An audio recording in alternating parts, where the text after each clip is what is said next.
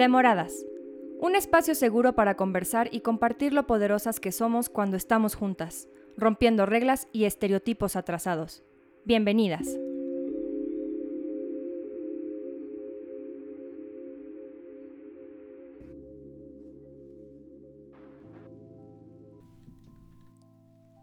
Bienvenidas a todas y a todos los que nos escuchan. Hoy es un, es un capítulo muy especial porque eh, hoy tenemos a una gran invitada aquí en Demoradas, en este capítulo. Eh, una invitada que no solo me da el gusto de que podamos escucharla y que nos pueda compartir, sino que personalmente yo le tengo muchísimo cariño y la admiro. Así que hoy nos acompaña Olimpia Coral, Melo. Y les voy a leer un poquito, aunque sé que seguramente cuando escuchen su nombre, muchas y muchos van a saber de quién estamos hablando. Olimpia es activista de tiempo completo y fundadora del Frente Nacional para la Sororidad, que lucha por eliminar la violencia de género en las nuevas tecnologías. Creó la primera reforma en México para tipificar y reconocer la violencia digital, conocida como la Ley Olimpia, aprobada ya en la mayoría de nuestro territorio nacional y, ya va por más allá de las fronteras y en el Senado de la República. Es también creadora del primer violentómetro virtual, esta herramienta que ha sido base para prevenir la violencia digital. Eh, también le doy la bienvenida a mi co-conductora Susi y pues bienvenidas. Gracias. Estamos muy contentas de que estés aquí, Olimpia. Ay, muchas gracias a Flor y a Susi por invitarme y pues yo muy contenta de estar en este podcast con ustedes. Es un espacio que hemos creado pues creo que para hablar de esos temas que, a no todos les encantan, pero donde nosotras también nos podamos sentir libres para hablar de todo lo que queramos hablar y decir. Exacto, es un lugar sin reglas. Y, me gustaría, Olimpia, eh, como primera pregunta, muchísima gente o la mayoría de las personas en México te ubican, ¿no? Y ubican la ley Olimpia. Pero de pronto me gustaría que les contaras quién es Olimpia. Bueno, em, yo soy hija de Josefina, nieta de Teresa, bisnieta de Olimpia, tataranieta de Leonila, hermana de Abigail, soy mexicana, poblana y eh, soy sobreviviente de violencia digital. Además de que, bueno, hace algunos años difundieron de mí un video sexual en el que yo no di mi consentimiento. No había legislación al respecto. Eh, la gente no lo ubicaba como violencia digital como hoy lo ubicamos. La gente le tenía ciertas descripciones eh, en tanto misóginas y peyorativas como porno, venganza. Y a raíz de la lucha que emprendimos, no sola, no lo hice sola, no ha sido algo gracias a mí, la verdad es que ha sido gracias a decenas y decenas de compañeras antes de la ley Olimpia, mujeres de las que tomamos ejemplos de lucha, durante la ley Olimpia, mujeres que decidimos eh, este, hacernos responsables tal vez de lo que nos había pasado y que decidimos unirnos en amor y lanzar este proyecto de reformas y de causa. Y después de la ley Olimpia, todas las compañeras, mujeres, principalmente mujeres, que han estado y que hemos estado batallando mucho justo para que eh, lo virtual se vea como algo real y para que eh, en México y hoy ya en América Latina la violencia digital comience a tener un pues, pues un rango importante en las agendas tanto políticas, económicas, sociales y que aspiramos a que algún día ninguna mujer más eh, sufra lo que nosotras llegamos a sufrir. Y algo que es eh, súper importante y que también me gustaría que tú nos compartieras es que cuando nosotros decimos la ley Olimpia no solo es una ley, ¿no? Sino es una causa Ah, y, a, eso quiero que tú me platiques por qué. Bien. Bueno, primero porque cuando iniciamos con la ley Olimpia, pues obviamente eh, eh, la ley Olimpia es un conjunto de reformas legislativas, ¿no? En el ámbito jurídico nada más, o sea, si nos vamos como a estricto derecho, a ver, la ley Olimpia son principalmente dos reformas, aunque en diferentes estados son diversas reformas. Pero la primera es el reconocimiento de la violencia digital dentro de la ley de acceso a las mujeres a una vía libre de violencia. ¿Qué significa esto? Que todas las instituciones están obligadas a prevenir, a combatir, a erradicar la violencia contra las mujeres. Y mientras no estaba reconocida la violencia digital, pues no había parámetros que hagan exigible que también un tipo de violencia era la violencia digital. ¿no? Entonces ya eso es lo la primera que logramos. Y la segunda es el reconocimiento dentro de un delito a la difusión y producción no consentida de material íntimo.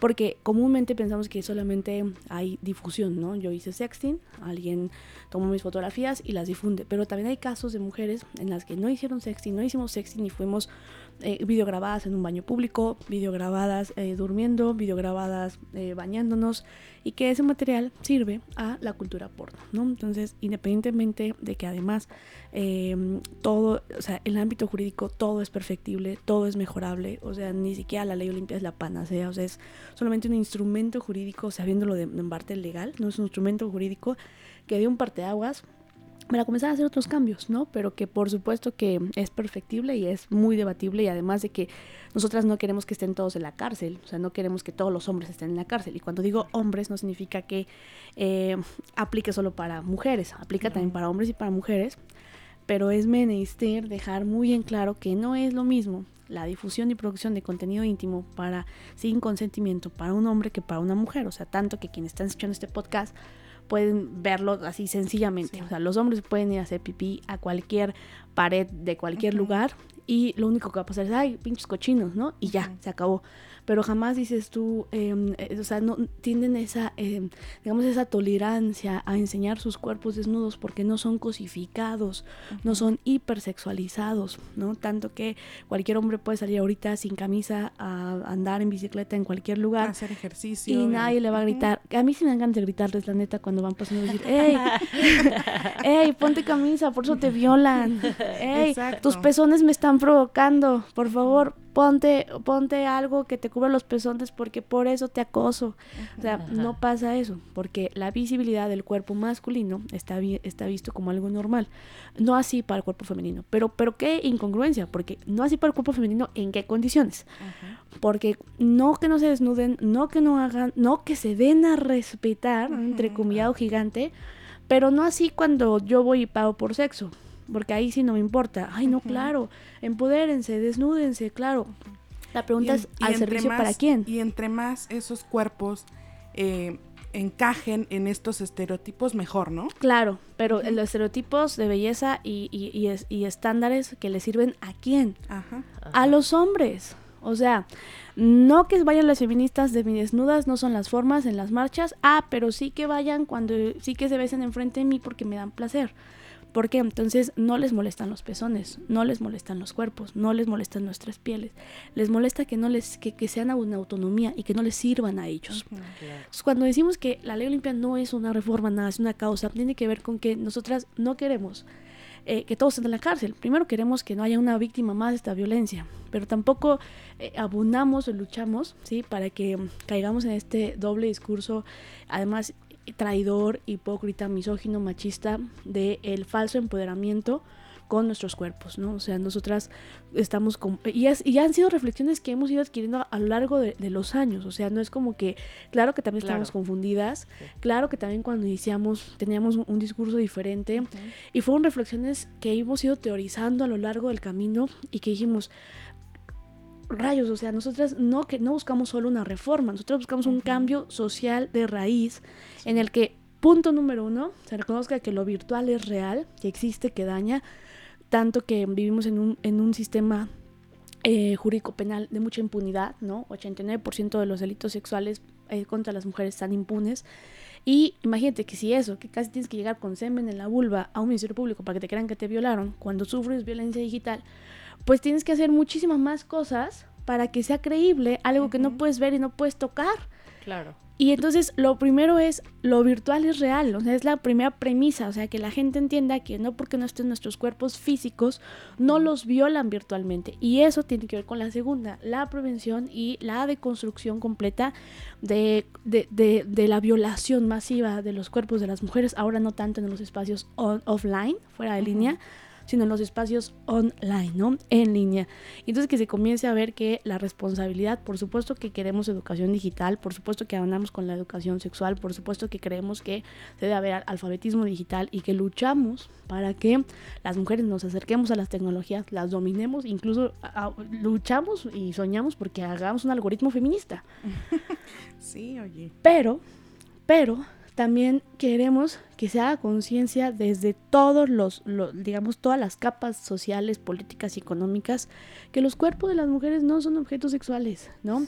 Y también comenzar a hacer reflexiones en torno a los falsos discursos de empoderamiento que existen, por ejemplo, OnlyFans y otro tipo de cosas que en la reflexión nos han ido llevando a que obviamente Ley Olimpia, pues si lo vemos digamos jurídicamente y de manera nada más machista, pues, ay, pues es una reforma. No, o sea, nosotras seguimos, tanto que seguimos luchando y yendo a los estados a pedir justicia, eh, seguimos cambiando, este, estamos haciendo unas guías de atención de casos. O sea, cuando decimos que Ley Olimpia no es una reforma, sino una causa, es porque nosotras aspiramos a que algún día no exista una más viviendo esta violencia y que algún día, no sé, luchemos porque, oye, es cierto, no sé, que nos pregunten a ti, Susia, a Flor, a mí, o nuestras netas, nuestras hijas, a lo mejor nuestras sobrinas, oye, es cierto que en sus tiempos, cuando las publicaban en internet, todavía ustedes les echaban la culpa o sea, todavía le decían, ¿para qué te grabaste? O sea, ¿es cierto eso? Como a lo mejor como nosotras les preguntamos a nuestras abuelitas, oye, ¿es cierto que no te dejaban salir porque descuidabas a la familia? ¿O es cierto que no podías salir si no con un hombre? ¿O es cierto que no te dejaban votar porque pues, decían que eras mujer? ¿no? O sea, es cierto. Y le digamos, sí, sí es cierto que eso pasaba, pero ya no pasa. Ya es muy vintage, ya es así, ya, ya es, ya es cosa del pasado. Entonces, a eso se refiere que nosotras no luchamos solo por una reforma, ¿no? Nosotras luchamos por, por una causa y ojalá que, que, seamos pues muchas más las que podamos teorizar y reflexionar y deconstruirnos juntas y que lo hemos hecho así desde el cariño, del amor, de la empatía, desde nuestros propios constructos y reflexiones incluso nuestras, desde nuestras propias formas de cómo hemos ido entendiendo el mundo que nos rodea como mujeres, ¿no? Me gusta la parte en donde hablas de, cómo ha madurado esta, este, esta ley Olimpia y cómo ha crecido y cómo a mí me hace reflexionar sobre la vida propia, como a veces no sabemos lo que tenemos que hacer y poco a poco el tiempo nos va llevando y las puertas se van abriendo para hacerlo de la forma correcta y de una forma madura, porque creo que eso también es algo muy importante y algo que me gusta que, mencionaste. Ahora que, que, te ves hoy y, y ves a la Olimpia que empezó hace unos años, empezando con todo este movimiento, ¿qué le podrías aconsejar a esa Olimpia? Pues tal vez tal vez la verdad es que casi nada, porque eh, creo que los, momentos son necesarios, como se viven. Los procesos. Los procesos son necesarios. Lo único que tal vez podría decirle es eh, lo que me digo aún, aún, ¿no? Lo que me sigo diciendo aún. O sea, vamos, hay que seguirle, ¿no? Hay que seguirle, vale la pena, no tengas miedo. Un día, un día vas a ver que, que sí tenías razón, no dudes de ti, porque algo, algo que nos enseñan es a dudar de nosotras, de nuestras, de, de nuestros conceptos, de nuestra, porque a ver, Ley Olimpia no solo es la reforma, o sea, hicimos una tesis sobre darle un concepto a la violencia digital, concepto que tomó incluso la ONU como hito para América Latina. Y cuando salió, nos ay, será, o sea, te da miedo crear así cosas como mujer. Y, y, y, cuando ve, cuando yo vi que la ONU puso, o sea, el concepto de violencia hito para América Latina, dije, ¿cómo llegué a dudar? Como cuando me hacían memes y cuando decían, ay, sí, vas a poner carteles virtuales o qué. Y como cuando hacían todas esas cosas en mi pueblo, porque pues, yo soy originaria de un pueblito, la Sierra Norte de Puebla, se llama Chinango. Les mando saludos a todos allá y a todas allá. Pero claro que la, la, digamos, la idiosincrasia es diferente. Y pues tú estás muy limitada y entonces es como de, no hay límites, o sea, vamos y, y hagámoslo. Y ahorita lo mismo para Argentina, lo mismo para los países en los que estamos tratando de tener alianzas. Y lo mismo para todo. Yo creo que lo único que, me hubiese gustado a lo mejor eh, eh, desde más chica es haber conocido la teoría feminista más, más chica. O sea, porque algo que sí he visto y algo de lo que creo que debemos de ser muy, muy críticas es justamente en que no solamente es, hola, soy feminista, me pinto la cara y me pongo dos pañuelos. No, hay que teorizar.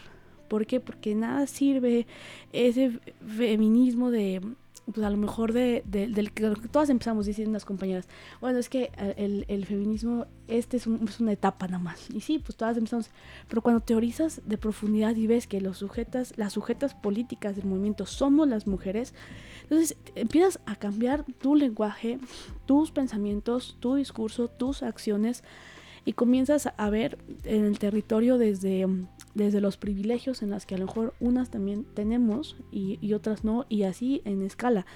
el hecho de, de poder conocer lo que no nos enseñaron en la escuela, que son eh, em, autoras, mujeres, lo que no nos enseñaron en la escuela, de que no solamente es de, de, de, empezar la causa, sino de teorizar la profundidad, tanto que nosotras incluso cambiamos un discurso. Cuando iniciamos, nosotras decíamos, vamos, el sexting es un derecho sexual. Y así lo entendíamos porque era una manera en cómo nosotras, las que habíamos sido, las que habíamos sido sobrevivientes, dijimos, bueno, yo por qué voy a tener, yo por qué voy a ser culpable si yo no hice nada malo. Y fue un, parte de nuestro discurso y el que también nos ayudó a nosotros a salir adelante. Pero cuando empezamos a teorizar y por supuesto cuando hubo crítica feminista de raíz, y empezamos a verlo, dijimos, ala, sí es cierto, estamos hablando desde un adultocentrismo, en donde tal vez las tres que estamos aquí sentadas y las, y las personas que tienen acceso a internet y acceso a escuchar este podcast van a decir, claro, hagamos sexting, pero ¿qué pasa con las adolescentes? ¿No? E, embarcadas en una cultura porno, en una cultura que te dice, vamos, empodérate, enséñame, enséñame tu cuerpo, una cultura como Playboy de un señor que se le ocurrió decir que eh, había liberado mujeres vistiéndolas de conejitas y todas digo, ay, sí, yo quiero aspirar a ser conejita, para el placer sexual masculino, o sea, no para sus propios placeres. Entonces, teorizando todo esto, entendiendo todas esas reflexiones, por supuesto que toda esa crítica dijimos, tenemos que cambiar de raíz el pensamiento. Y entonces ahora decimos, el sexting es un acto de libertad, pero es peligroso. Y en una internet patriarcal no existe el sexting seguro. Y entonces a eso nos referimos, ¿no? Contestando esa pregunta y con la otra, que la ley limpia es una causa y que y que lo único que, a mí me gustaría más todavía es que más generaciones, y creo que lo estamos logrando juntas en el movimiento, ¿no? Que generaciones más jóvenes conozcan el movimiento feminista desde el ámbito político y no desde el ámbito solo de, marketing o de moda, porque lo despolitiza, le quita la raíz política de la que significa. Yo no sé si tú, ahorita que mencionabas, porque esa es la, la intención también de cuando creamos este, este podcast. Eh, acabas de mencionar algo bien importante que es que todas las que quizá, y creo que eso sí va para todas, todos los días aprendemos cosas nuevas, pasamos por procesos y todos los días nos deconstruimos, pero que nos hubiera gustado que eso llegara antes. Claro. Entonces, esa es la razón del nombre de este podcast, que se llama Demoradas pero nunca es tarde. Pero nunca es tarde. Exacto. Entonces, creo que sí es cierto que tenemos que empezar a, construir este camino menos difícil para, para, las que, para las que vienen, ¿no?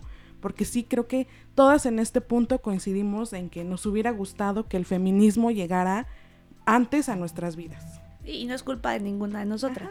Lo que sí creo que hay que hacernos responsables es que cuando tienes un micrófono, una voz, no puedes no puedes dejar de reflexionar y de cuestionarte y no puedes tomar lo que otras mujeres cuestionan y reflexionan como violencia porque no es así, es un acto de irnos construyendo. A ver, tampoco el movimiento político feminista, porque claro que es un movimiento político, social, económico, para el objetivo de la ruptura de un sistema patriarcal de raíz, ¿no? Entonces es importante a lo mejor de que, entendamos desde ese amor. Me decía ayer una amiga, oye, pero es que a veces a mí me dicen cosas y a mí, una chava que es este influencer como así tipo en, en, Monterrey, me dice, es que a veces a mí me dicen cosas y me ponen comentarios y bien locos y, yo me siento bien atacada por otras mujeres. Y yo, bueno, a ver, es que no todas tenemos la, no todas tenemos la obligación de decirlo como tú quieres que lo digan. O sea, hay algunas personas que también tienen harta, que a lo mejor ellas están duro y duele que les escuchen, y tú que sí tienes que te escuchen, y, dices eso, pues obviamente que se enojan, dices, ay, qué horror por el privilegio que, tienes. Pero si tú tienes más conciencia y más tolerancia, aceptas tu privilegio en lugar de enojarnos, es, a ver, ¿qué me quieren decir? Y a lo mejor desde, desde el amor, pero es que ellas a lo mejor no tuvieron amor para decírmelo. Pero eso no importa. Tú, de, tú sí debes tener amor para, para, para hacer la reciprocidad, para la construcción, porque tú tienes más privilegio. Y eso no significa que ella no sufra consecuencias de la violencia machista. Y, y, así nos vamos construyendo. Yo creo que es justo con la reflexión, con la voz. Y es justo ese el momento exacto en el que cualquier hombre no aguanta y fuga.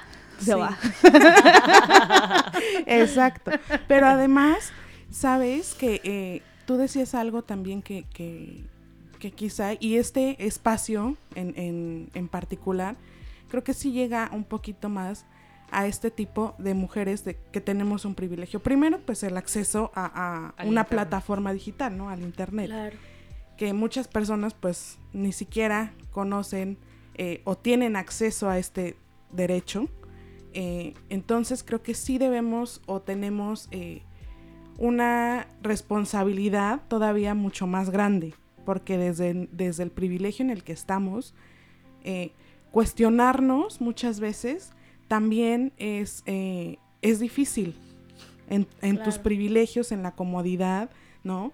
En el confort de decir, bueno, pero, o lo vemos muchas veces lejano, ¿no? Así como de, bueno, eso le pasa a ellas, pero a mí no. Y eso no significa que no te pasen otras cosas. Eso no significa que Susy y Flor no tenga sus mismas y sus propias historias. Y que de camino a llegar a la grabación de este podcast pasaron ciertas condiciones en las que dices, chin, todo hubiese sido diferente si no fuera mujer. O sea, eso no significa que no vivamos las condiciones de violencia. Pero además tampoco significa que no vayas a vivir ese tipo de violencia. Claro. O sea, porque eh, justo lo que creo que lo que se refiere Flor es que muchas veces la gente ve las cosas como desde ese privilegio de decir, no, eso a la gente como yo no le pasa. Pero la realidad es que sí, sí pasa y, sí, y no nadie está exento de la violencia y como dice Flor, o sea, la violencia no discrimina. Entonces, eh, cualquier día, cualquier hora te puede tocar que hagas un sexting y que tu sexting ande por todas las redes y a ver, ya no vas a decir que no te toca, ya, ya te toca y ahora sí te vas a preocupar. Pero la cosa y la cuestión y lo que queremos nosotros poder lograr es esta empatía que necesitamos las mujeres para entender que no porque no me pase a mí no está pasando. Claro, y además de que las que nos escuchan, eh, que, que, teorizamos en algunos conceptos, ¿no? Por ejemplo, dicen, están hablando de sexting. ¿Qué es el sexting? ¿No? Bueno, el sexting es el intercambio de contenido erótico o sexual a través de las tecnologías y, ojo, con consentimiento. Repito, es el intercambio de fotografías, videos, audios sexuales íntimos con consentimiento. Que ahí hay mucho debate, ¿no? Em, el sexting es bueno, el sexting es malo, el sexting es, este, se enoja papayositos, van a salir pelos en las manos, no, seguramente no, pero el sexting al final del día es sexo virtual, o sea, con todo lo que significa el sexo en un, en un sistema patriarcal, para las mujeres, ¿no? Eh, tienes tú, puedes tú hacer sexting, sí, es una decisión de libertad, si tú decides si hacer sexting o no, ¿cómo no? Imagínate en un mundo de COVID-19 donde todos estamos haciéndolo a través de la tecnología, es una obviedad que no sales, no ves, no nada, pues quieres hacer sexting con tu pareja o con cualquier persona. Y Pero que, están, que también están más expuestos, porque gracias también a este, a este confinamiento, muchas personas migraron su vida real a la vida virtual y entonces aquí también es donde toma más sentido de lo virtual es real. Y entonces es cuando digo, qué bueno que iniciamos la ley Olimpia antes, de iniciar COVID-19. Es como si nos hubiesen iluminado las diosas y hubiesen dicho, muchachos, córranle porque ahí viene una pandemia bien horrible que todos se van a meter. O sea, no, y eso no significa que sea uh, la panacea, ley Olimpia. Significa que, bueno, que al menos tenemos un instrumento jurídico que no tiene Argentina o que no tiene Chile, que no tienen algunos países. Y regresando un poquito al tema del sexting, sí quiero dejarlo como muy en claro, sobre todo para las personas que escuchan este podcast, que el sexting es un acto de libertad. O sea, tú puedes decidir hacer, así como cuando tú puedes decidir tener sexo o no. Pero yo quiero que recuerden la primera vez que tuvieron una relación sexual. La primerita, la primerita como mujeres.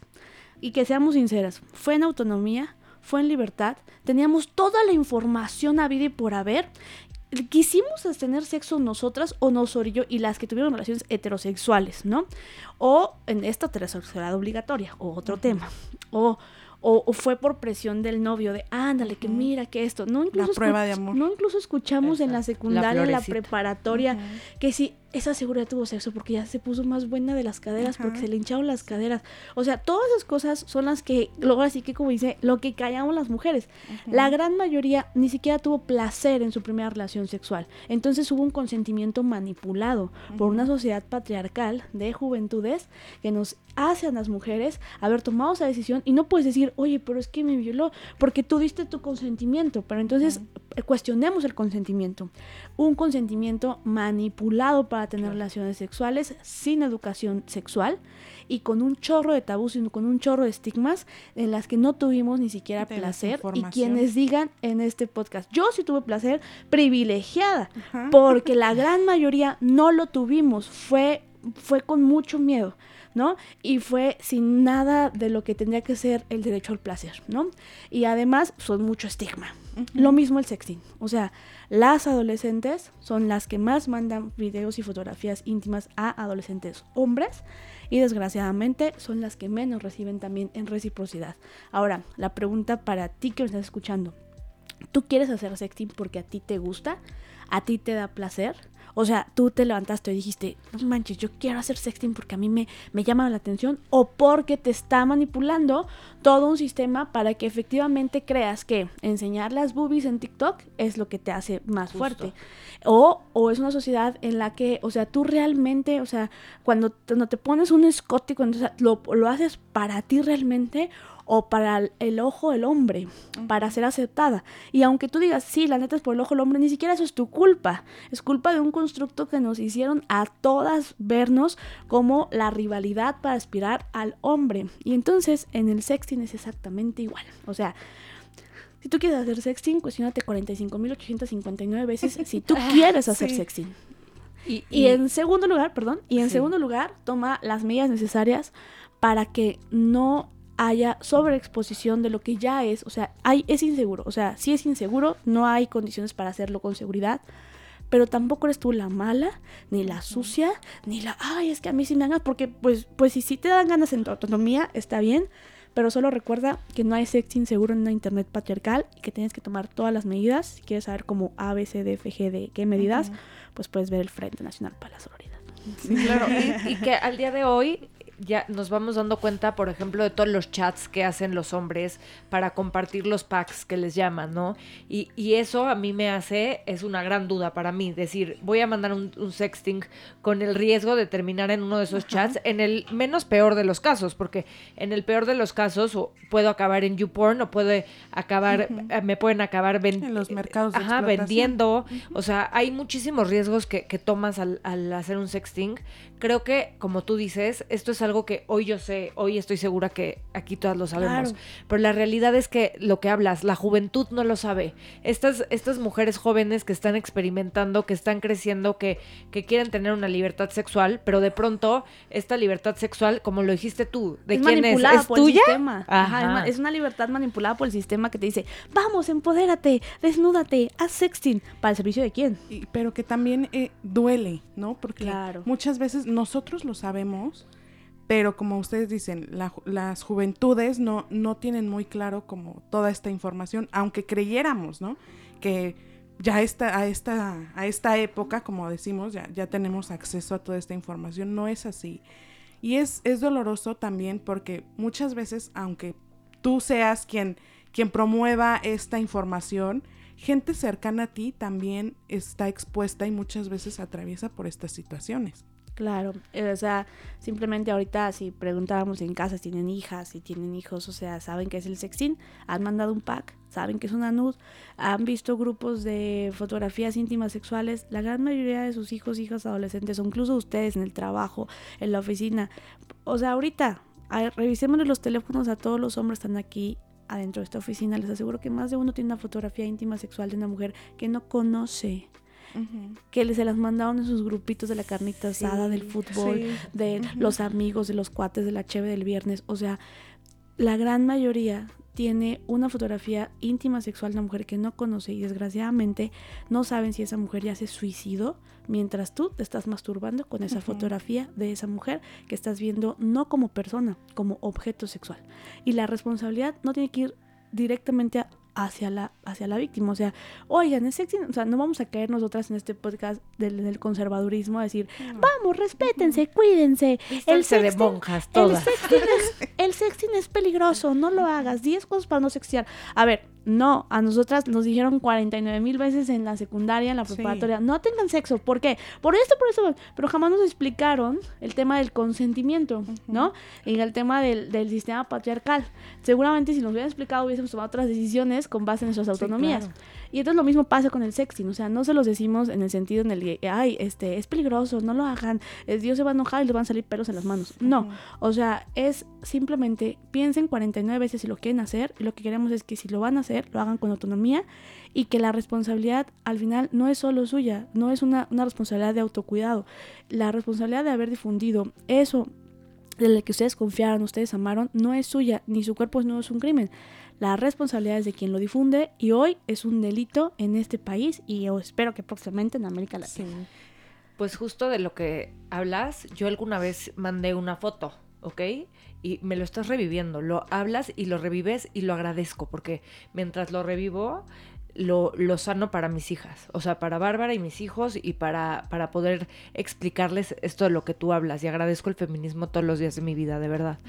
Eh, mandé una foto a un novio y hasta hace unos años, todas las noches me dormía cuestionándome si mi foto no la habrá subido a alguna red, que si no, así todo el tiempo me cuestionaba, me cuestionaba. Hasta una vez le escribí, oye, este, antes de casarme la primera vez, oye, sí borraste la foto que te mandé y él, sí, sí la, sí, sí la borré, pero pensaba, me está diciendo la verdad, me está diciendo una mentira.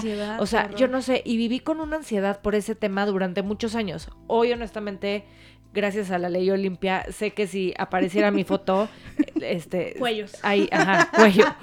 Pero, pero qué, qué estrés, qué ansiedad, no saber en dónde va a parar tu foto. Imagínate más qué ansiedad el hecho de no tener un nombre para esta violencia. Cuando iniciamos, o sea, las primeras que nos cuestionamos, no teníamos cómo llamarla o sea, la gente le decía porno venganza, ni más, o sea, para mí era inaudito y sigue siendo, por eso me enojo tanto. Sí, porque tú no estabas haciendo porno. claro, y además, sí. A mí me ha tocado claro. estar en, en, en conferencias eh. donde de repente dicen, bueno, y ahora tenemos la ley limpia que castiga la porno venganza. Y, uy. Y tú pones tus ojos de huevo, pones tus ojos de huevo. y, pero, y te vuelves entonces también la incómoda, eh. Porque entonces sí levantas la mano y dices no, creo que eso no es así. Pero eso se refiere a la causa, o sea, a eso, porque nosotras no nos limitamos solo con el hecho de la reforma, sino al de construir incluso un lenguaje en cómo tenemos, por ejemplo, los grupos de packs, mercados de explotación sexual en línea. Este, los chavos que se mandan packs, los posibles agresores. Este, es que las mujeres que se encuentran hacen sexting. Este, es que eh, la porno venganza, la violencia sexual en internet, eh, completamente. es porque además nadie estaba, nadie estaba haciendo porno, o sea, cuando tú mandas una foto, tú no estás pensando que vas a terminar en, eso, o sea, y además que vas a de cuestionar siendo pornografía. Además de cuestionar el porno, o sea, la cultura porno que nos hacen creer que es consensuada y la cultura porno que nos hacen creer que es porque las mujeres quieren y nos hacen creer que cuando tú vas y pagas por sexo, cuando tú vas y consumes una mujer es porque pues ellas quieren, por eso es trabajo sexual, pues porque ellas quieren. La pregunta es por qué quieren. ¿Tú crees que si tuvieran la oportunidad de tener un edificio en donde puedan ser productoras de un podcast, no prefirieran ser productoras de un podcast y ganar lo mismo que están ganando cuando son penetradas 40 veces por 40 hombres que ni siquiera conocen?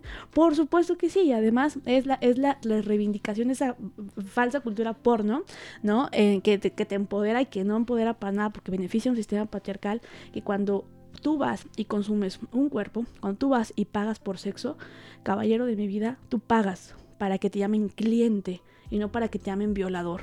Porque si esa mujer quisiera tener sexo contigo, no tendrías que pagar por ella.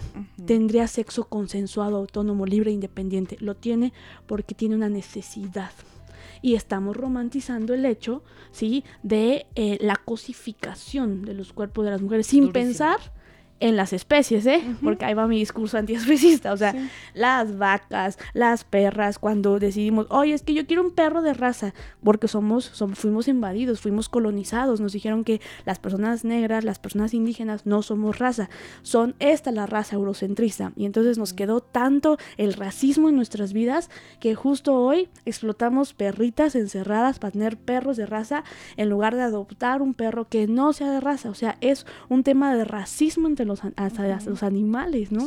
Y tiene que ver justo con la feminidad, o sea, las vacas que producen leche metidas con, mangueras para producir leche para que tú la tomes. Eh, las, son las borregas las que producen más lana, son las perras, o sea, todo lo que tenga que ver, si nos vamos más a, así como que a cosas más del universo, ¿no?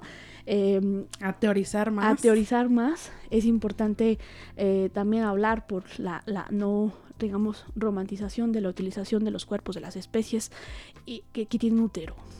Sí. Tú, tú eh, has eh, reiterado aquí en, en, esta plática algo que a mí me gustaría ponerlo sobre la mesa, que es la ley Olimpia no es una panacea.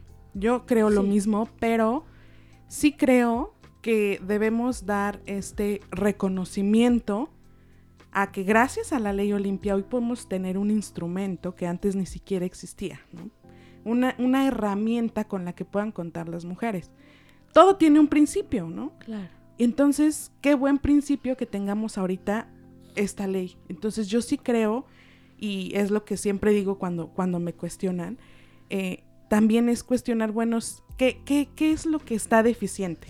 O una ley o un sistema en general, ¿no? Yo, yo, creo que ambas cosas. Al final del día, mira, en el tema de responder si una ley, a ver, hay que recordar que este podcast está, va a estar fiscalizado por la misoginia todo el tiempo. Sí. Lo hicieron mal aquí, lo hicieron bien aquí, o sea, todo el tiempo. Ay, pero es que no sé qué, se escucha mejor el podcast de no sé qué, o sea, ¿sabes? O sea, siempre. ¿Por qué? Porque es de mujeres. Así ya, para empezar, la lupa de la misoginia va a caer en fiscalizarnos siempre primero a nosotras. Porque ahí está, ya tienen poder de, tener un podcast, de tener que hacerlo bien. Wow, wow, wow. O sea, el estándar siempre es como, ¿no? Y más en un mundo jurídico de hombres. Para que nosotras pudiéramos hacer leyes, primero tuvieron que haber un chorro de desmanes para que las mujeres pudiéramos tener derecho a votar. Segundo, hacer derecho a ser elegidas. Tercero, hacer derecho a ser ciudadanas ciudadanas. de tener derecho para no ser a la costilla del hombre, ser mujeres, tener identidad. Todo eso en un marco teórico histórico para llegar a que nosotras hagamos una ley. Entonces, cuando ya la haces, es, pues a ver, ya te di permiso de hacer una, a ver, quiero que sirva bien. Es la misoginia, ¿no? Claro. O sea, eso es para empezar, ¿no? Pero en segunda, obviamente, en un mundo jurídico de hombres, si te das cuenta cómo definen la ley Olimpia, lo primero que dicen es, no es una ley como tal, ¿no? siempre es, a mí, a mí la verdad es que me da mucha risa cuando escucho esa definición. No es una ley como tal. Es que no era necesario decir eso. Fíjate, debe decir, es un conjunto de reformas y ya. Porque cuando fue la ley Porfirio o la ley Bonilla o la ley Juárez, nadie dijo, no es una ley como tal, es una reforma para hacer, modificar el artículo tal, tal, tal. Ah, pero cuando es mujeres, pues no crean que es una ley, ¿no? O sea, sin saber la historia de que nosotras sí hicimos una ley, una ley que incluso tenía la justificación de una fiscalía especializada en delitos sexuales cibernéticos. Y que todos deberíamos de estar agradecidos por ella sí, ¿no? O sea, al final del día hasta yo no, no me pertenece a mí Olimpia, o sea, creo que hasta yo misma encontré... es un, es un tema que, que yo quisiera compartirles porque eh, quienes te conocemos sabemos que eh, en principio a ti te costaba mucho que dijeran la ley Olimpia y Olimpia y Olimpia, ¿no? Entonces creo que también este ha sido un reconocimiento por parte eh, no solo de, de, de la sociedad, sino más bien de las mujeres que han estado en la causa de reconocer y darle este nombre a esta ley. No es que alguien o tú se lo hayas puesto. Sí, o sea, llámale la ley. No, o sea, tú recuerdas, ¿no? Cuando andábamos ahí apenas haciendo pininos, cuando, cuando teníamos que esperar horas para los congresos. O sea, yo quiero esperar que, por ejemplo, ayer puse una manifestación y ya estaba el secretario esperándome y ya estaba el gobernador de, Nuevo León así de, no, no, no, pásale. yo, sí, pero sí voy a hacer la manifestación. O sea, sí paso, pero sí voy a hacer la manifestación. O sea, como quieren Vengo a manifestarme. sí, vengo. O sea, está chido que me quieras recibir, lo agradezco infinitamente, pero, eso no pasaba. O sea, estábamos afuera, tú misma, lo, ¿te acuerdas? Y ahí horas y horas nos cambiaban el lugar de las aprobaciones, ahora córrele para allá y nosotras en el metro, en el pinche taxi, caminando. O sea, afortunadamente en ese momento no traía muletas, entonces nos podía mover más rápido. Pero, pero claro que también ha sido incluso, creo que un aprendizaje para el hecho de, llevar la teoría, em, un, un, tipo de teoría política eh, de actuar, ¿no? Porque está claro que hicimos política en Ley Olimpia, o sea, siempre nos estamos organizando, siempre estuvimos haciendo, y, y una de las cosas que a mí también me preocupaban mucho era eso, no le digan la Ley Olimpia, porque si no, no es de mí. Y hasta que las compañeras, ustedes me enseñaron que yo no iba a poder tener acceso a la justicia en ningún momento porque es lo que a mí ha pasó, pasado antes. Pero el hecho de haber reivindicado mi nombre hizo que hoy no fuera Olimpia, la gordibuena de Huachinango, ¿no? Que hoy soy Olimpia, la de la ley Olimpia. y, viendo la, la, ley Olimpia incluso ajena a mí, es mi causa la ley Olimpia, no, no es mía, no soy yo Olimpia, es la causa que traemos y a mí eso es lo que, pues lo que me salvó la vida, ¿no? A mí el feminismo me, me, dio la vida. Qué orgullo todo lo que dices y qué bonito que lo compartas, la forma en que lo haces, de verdad es maravillosa, me encanta que, que esto lo hayas con muchas otras mujeres podido lograr para, para nosotras, para las futuras generaciones, para nuestras mamás, o sea, esto es un logro muy, muy grande y algo que, que, de verdad debes estar muy orgullosa de ti, te lo agradezco yo profundamente y en este programa tenemos una parte en la que tenemos unas preguntas rápidas. Ok. Así que tú ponte cómoda, estira tu piecito. No puedo moverme, así que no se preocupen, amigas. Y lo que más se pueda. Yo te voy a decir unas palabras y tú me dices lo primero que te viene a la mente. Vale. Guachinango. Mi tierra. Colectivas. Amor. Olimpia. Mi abuela. Misión. Em, ser feliz. Hogar. Mi familia. Feminismo. La, razón por la que soy viva. Fronteras. Que se abolan, que no existan. Internet. Bueno, ya todos escuchamos que mi parquímetro está por vencer. Eh, ¿Perdón? Internet. Em, un espacio que tenemos que dominar. Congresos. Eh, hay que conquistarlos manadas? Em, una forma de habitar el mundo. Pues creo que eh, la, parte que más me gustó fue donde dijiste que la misión, y creo que eso nos queda para todas y para todos, es, ser feliz, ¿no? Y que también eh, el feminismo eh, salva vidas, y creo que aquí tenemos dos, este, dos ejemplos muy claros eh, de, sobrevivientes a, diferentes tipos de violencia, pero que el feminismo les salvó la vida. Y para las que quizá estamos en el feminismo, eh, no, no porque hayamos vivido una experiencia tan fuerte como la que ustedes han vivido, pero que sí hemos creado esta empatía. Claro. Y, y por también por nuestras historias, no solo propias, sino ajenas, ¿no? Creo que también eso nos, nos, nos hace eh, manada, yo sí, a mí sí me gustaría resaltar esto, porque creo que yo sí creo en el poder que tenemos las mujeres para eh, poder construir, para poder cambiar y para poder, eh, como ya decías tú, conquistar. O sea, yo estoy segura de eso que dices, Flor. De hecho, estamos sentadas con una constructora, con tres, tres constructoras, tres mujeres que queremos construir un mejor futuro y, que, y, que lo, y que lo estamos trabajando. Y me gustó algo que dijiste, no te rindas, no te rindas. Cuando, cuando se pone difícil es cuando menos te tienes que rendir. Y esta parte de, de que dijiste también de hoy es posible, o sea, hoy lo logré. Entonces eso también me queda a mí como mensaje para, para lo que sea que esté haciendo, para cualquier sueño. Hay que seguir, hay que darle. Y, y solo dándole es la manera en la que vamos a conquistar nuestros sueños. Y llevar nuestros tiempos. También algo que he aprendido es que, a ver, yo sé que cuando estaban muy chiquitas a lo mejor algunos dijeron, mira, ella ya hizo, mira, este ya hizo. Yo también de chiquita te enseñan en el sistema capitalista a siempre estar rivalizando. Primero, a ver quién es la más guapa en los concursos de belleza. Segundo, a ver quién es la más inteligente en el salón. Tercero, quién sale en el cuadro de honor. Cuarto, mira, ella ya hizo y tú no. Si ella pudo, tú pudiste. A ver, no. El hecho de que algunas hayamos podido es por ciertas condiciones diferentes con lo que lo logramos también está bien los procesos. O sea, si, si tú decides eh, viviste esa violencia y te quieres quedar, quedar encerrada en tu casa, también está bien. No tienes por qué hacerlo. No, no es tu obligación buscar justicia. O sea, vivimos ciertas condiciones que nos hicieron diferentes. Por ejemplo, el apoyo de mi familia es uno para mí, que me hace diferente a otras mujeres que han sido corridas de sus casas porque no tuvieron el apoyo de su familia o se suicidaron.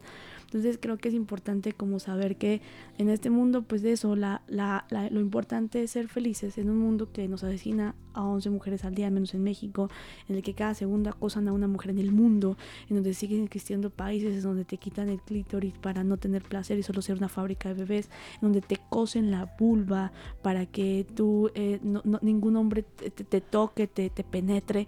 O sea, es el mundo que habitamos, un mundo en el que si naces hombre, estás destinado a lo mejor librarte alguna vez de que seas tocado físicamente y acosado en la calle. Si naces mujer, siempre, todas estamos destinadas a vivir un tipo de acoso, ya sea verbal, psicológico, económico o un tocamiento no consensuado en la calle. Entonces no es igual el mundo que habitamos los hombres y el mundo que habitamos las mujeres. Por eso es importante el, hacer estas reflexiones y, el ser felices en un mundo en que nos quiere joder todos los días para que no lo seamos. Esa es la revolución que tenemos que hacer, el, ser felices entre mujeres. Pues que viva la revolución. Que viva la revolución feminista. Y para, para despedirnos tenemos eh, la, la, última sección que se llama Acá entre nos, que es un mensaje que tú eh, quieras compartir a quienes nos están escuchando, que consideres que este es el espacio en donde, en donde puedes compartirlo.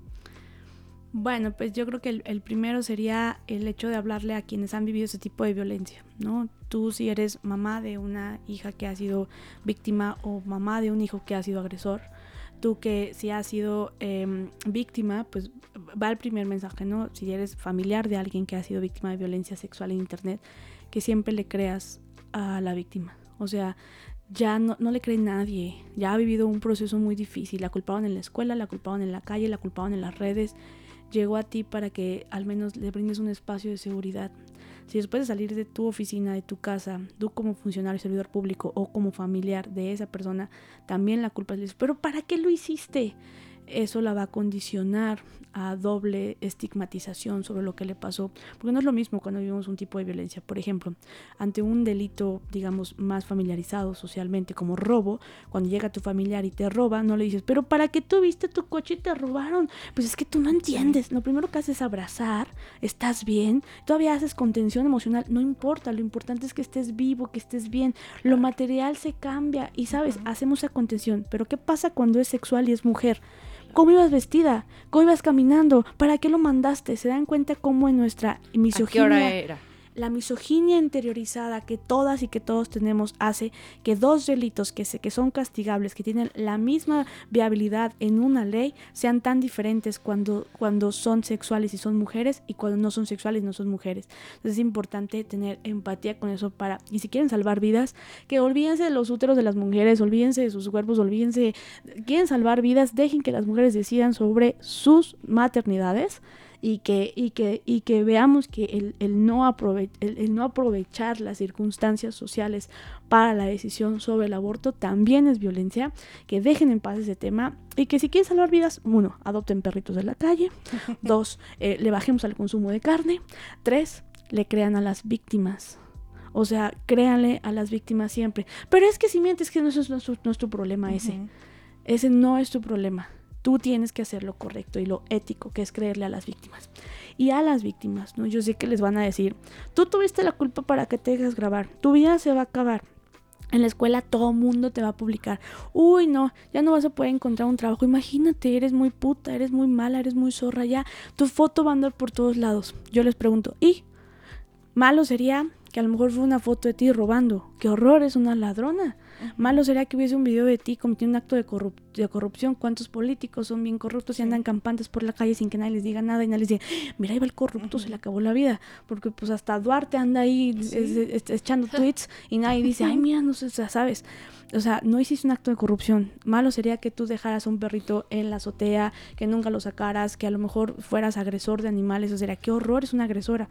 Pero tu cuerpo desnudo, ¿cuál es la agresión? Haber confiado, haber amado, ¿cuál es tu crimen? ¿Cuál es tu delito? No eres culpable y no le creas, no les creas nada. Nada de lo que te digan es cierto. Lo único cierto es que ojalá hubiésemos tenido educación sexual, ojalá hubiésemos tenido educación digital, ojalá hubiésemos tenido acceso a todo lo que quisiéramos tener cuando tenemos relaciones sexuales también en internet, pero no lo tuvimos. La idea ahora es que otras generaciones sí lo tengan y que te levantes y que digas, es mi vulva, son mis pelos, es mi celulitis, es mi cuerpo, soy esto es lo que yo significo y no soy un crimen, mi cuerpo desnudo no es un crimen. Y que, y que, y que tú agarres fuerza de donde sea que tengas que agarrar, que busques a tu feminista de mayor confianza y que además eh, te ames muchísimo y no les creas nada en un mundo en el que definitivamente se esfuerzan diario a que nosotras seamos las antagonistas, las que no hablemos, las que no digamos y las que nos odiemos. Bravo.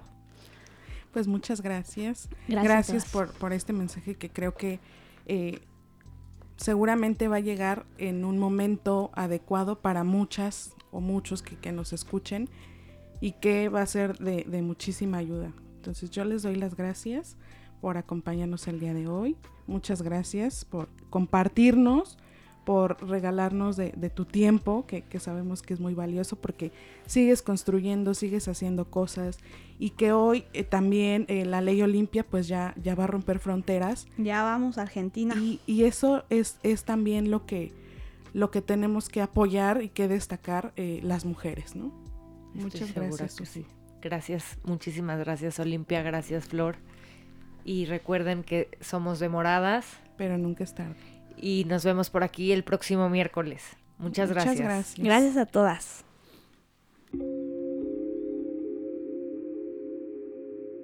Demoradas, porque nunca es tarde para saber que juntas somos más fuertes. Nos escuchamos la próxima semana.